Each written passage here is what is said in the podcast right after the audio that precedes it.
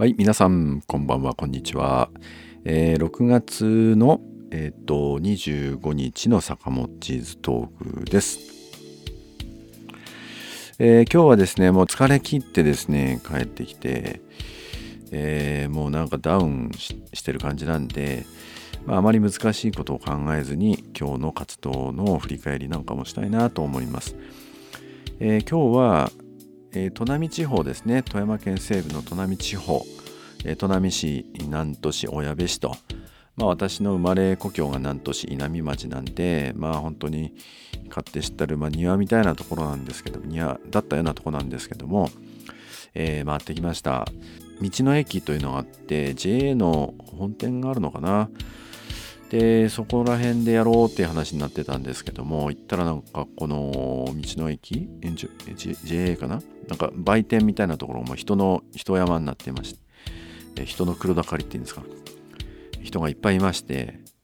一体何なのかなとか思いながらまあいいや人がいっぱいいるしよしここで凱旋だってやり始めてやってるとだんだんこの人がまた動き始めてでっかい袋にですね玉ねぎをもう山のように抱えてサンタクロースのようにしてこう抱えて出てくる人がどんどんこうどんどん出てくるんですね。何かなと思ったらその玉ねぎをね多分安く販売してたんですね。で後からツイッターで検索したらなんかあの玉ねぎを昨日から売り出したのかな、えー、5キロ500円ともう超超特価で売ってるということでなるほど。そうこれは人が来るなと。もう1個100円っていうそういう時代ですからね。そういうね物価高騰ですからね。もう何十個入ったものがですね500円ねこれ2袋とか、ね、抱えて帰っていく人の姿を見てうわ僕も欲しいなとか思いながら見てました。でその後、えーまあ、砺波市内でも訴えてある美容室の前でねやってね、えー、終わった後挨拶しましたらいやーほんともう物価の高騰大変だと。電気代からの、ね、その燃料代灯油とか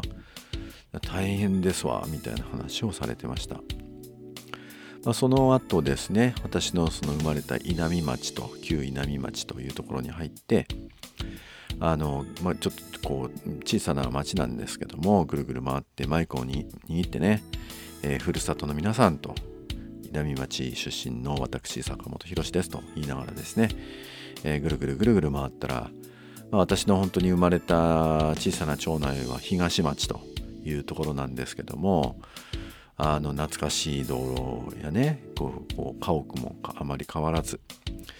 まあ、区画整理してね道路が広くなってなんかもう昔の風景と変わってる場所もあるんですけどもちょっと一歩入ると古い道路のままとかね。いやこここよく歩いたなとか夏休みの時はここをね、えー、ラジオ体操で歩いてここその後マラソンしたなとか思いながら、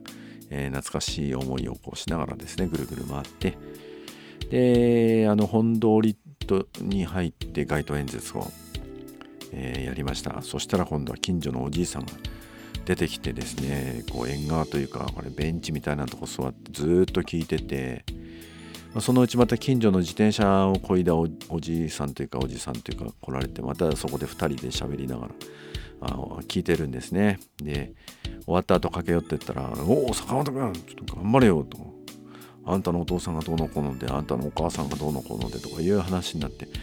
ちょっとあのー、何を言ってるかよく分かんなかったんですけど、はいはい、ああ、そうですかって言って話を合わせながら、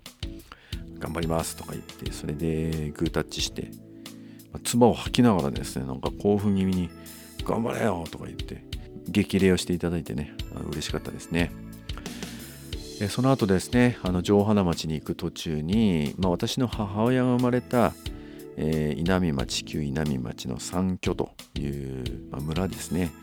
えー、そういう里に、えー、立ち寄って、まあ、ここもマイクを握ってね、えー、三居の皆さんと小さい頃はよく遊びましたみたいな遊ばせていただきましたみたいな感じでねおしゃあの訴えながらねあの回りました、まあ、その、まあ、おじいさんおばあさんの家まあもう他界しましたけどまあ、私の母の実家にも寄ってねご挨拶をして、まあ、近所からも飛び出して手を振ってくれたりとか、まあ、そういう、まあ、温かい激励をいただいて、えー、城花町で、えー、昼昼食休憩をして、えー、また午後から、えー、ショッピングセンター前で街頭演説と、えー、高齢の女性がずっと聞いていただいて、えー、頑張ってくださいねという感じのね激励をいただいて、まあ、その後福光町というところに行って、まあ、ここでも、まあ、あるお店からですね男性が出てきましてねいやー頑張ってくださいねっていう感じでねまあ今うちにねお客さんおられて外あの声聞かれてますよ聞いてますよというふうに激励をされました、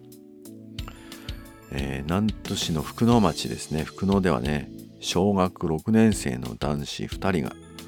自転車を止めて「頑張ってください」って言うもんですから「頑張るよ」と答えながら戦争の平和戦争と平和の話を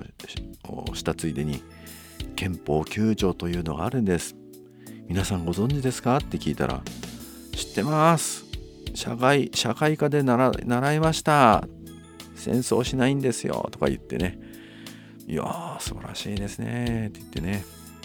そんな憲法9条を守る政治をにしたいと思ってます。頑張りますって言ってねエール交換しながら最後までも経済の話まで聞いてくれました。駆け寄ってね握手をして、まあ、そこにですね私の同級生が「おお坂本が俺だ俺だ」とか言いながら「わかるか？おお」とか言って。それでね激励してくれましたね、まあ、その後親部市に立ち寄ってイスルギでも訴えて近所のお店の女性がこれまたわざわざ入り口のドアを開けたまんまずっと聞いてくださってね。頑張ってくださいという激励でした。いや本当にあのやっぱりねこう関心というか本当にこう政治をね変えていく道はどこにあるのかっていうことをやっぱり真剣に模索してるっていうかやっぱりね、まあ、前も話したと思うんですけど生活の切実さってもうそんなねまあ消費税上げたっていいじゃんみたいな。だってそ消費税上げなきゃもう福祉良くなんないでしょ？みたいなそんな軽いノリっていうのはもうなくなって本当明日どうするのかと。もううちの商売ももうダメだ。もうなんとかこれどうにか乗り切れないんでしょうかみたいな感じでね。やっぱり切実さ。これはもう去年の総選挙なんかとは比じゃないぐらいにね。やっぱり厳しいものがありますよね。戦争と平和の問題だって。やられたらどうするんだみたいな話が言って響いてた時期もあるんですけどしかしそれでいいのかという話がまた響くようになってるっていうね。っぱりこの選挙戦あと十数14 5日15か15日ぐらいあるのかな？やっぱりねあと2週間でやっぱもっともっと変わっていくなという感じがしました。だからまああのー、序盤選挙情勢自民党優勢みたいなことを言ってますけどそんなことはないですよね。やっぱりきちんと最後まで訴えたものが勝つというような気がしますね。で、まあ、夜はあの個人演説会小矢部市それから、えー、南砺市と砺波市とそれぞれありまして、えー、訴えてきました。あのもう最後ねフラフラになりながらなんですけども 訴えてきましてね。で砺波でもこうきちっと訴えて、